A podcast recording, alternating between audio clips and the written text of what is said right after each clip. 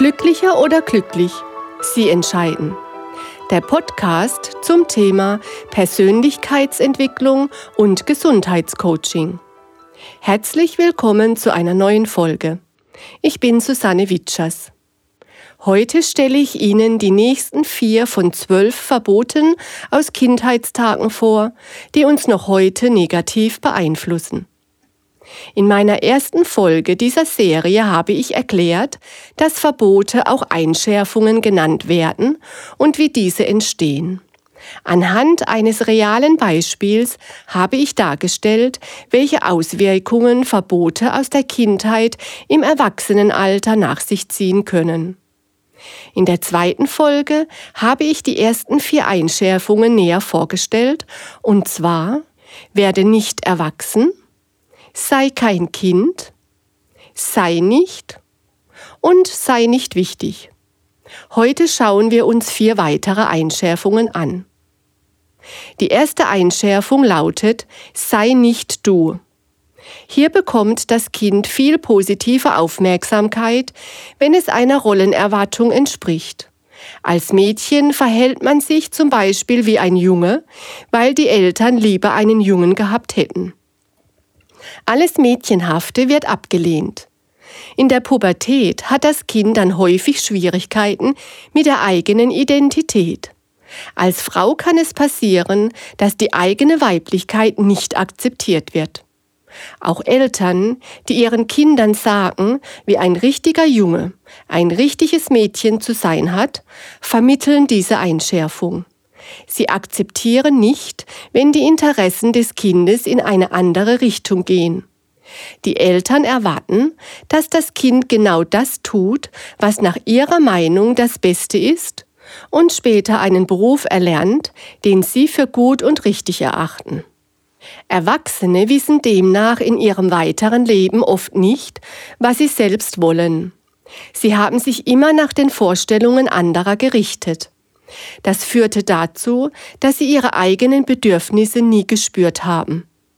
In der Mitte ihres Lebens passiert es dann häufig, dass sie ein Unbehagen empfinden und sich fragen, ob das schon alles gewesen sei. Sie spüren zwar, was sie nicht mehr wollen, aber was sie wollen, können sie nicht fühlen. Denk nicht ist eine weitere Einschärfung. Dieses Verbot bekommen häufig sehr intelligente Kinder mit auf den Weg. Es kann sein, dass die Eltern es nötig haben, andere klein zu machen, damit sie sich groß fühlen können. Und wenn das Kind irgendwann die Erklärungen der Eltern anzweifelt, weil es zum Beispiel in der Schule etwas anderes gelernt hat und die Eltern korrigiert, dann reagieren diese sehr heftig auf die vermeintliche Besserwisserei ihres Kindes. Sie fühlen sich angegriffen. Auch unsichere Eltern, die sich womöglich als Versager fühlen und Angst haben, mit den geistigen Höhenflügen ihres Kindes nicht mithalten zu können, neigen dazu, es lächerlich zu machen. Das kluge Kind lernt schnell, dass es zu Hause harmonischer zugeht, wenn es mit seiner Intelligenz hinter dem Berg hält. Es gibt den Eltern Gelegenheit zu brillieren, indem es dumme Fragen stellt. Erwachsene haben dieses Verhalten so verinnerlicht, dass man sich das Denken dann tatsächlich abgewöhnt hat.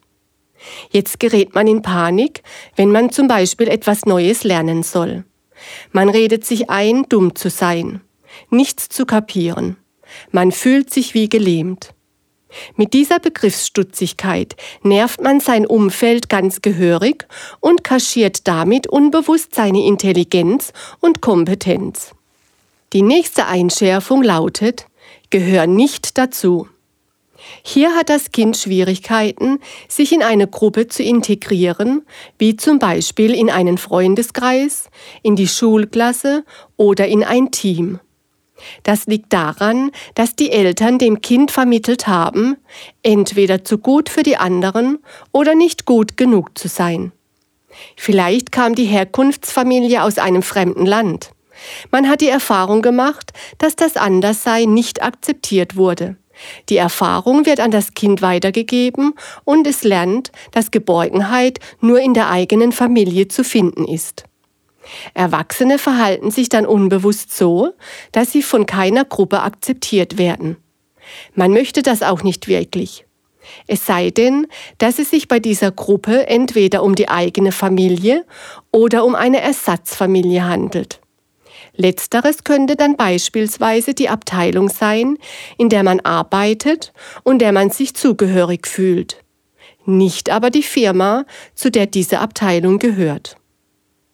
Und die letzte Einschärfung, auf die ich heute näher eingehe, lautet, sei nicht gesund. Das Kind hat gelernt, dass es Vorteile mit sich bringt, wenn es krank ist. Es kann sein, dass die Mutter nur dann Zeit hatte, wenn das Kind krank war. Vielleicht war die Mutter aber auch überfürsorglich, weil sie ihren Lebensinhalt darin sah, gebraucht zu werden. Dann hat sie aus dem kleinen Schnupfen ihres Kindes gleich eine Virusgrippe gemacht. Erwachsene gehen durchs Leben und erzählen jedem, der es nicht hören möchte, dass man von schwacher Gesundheit sei.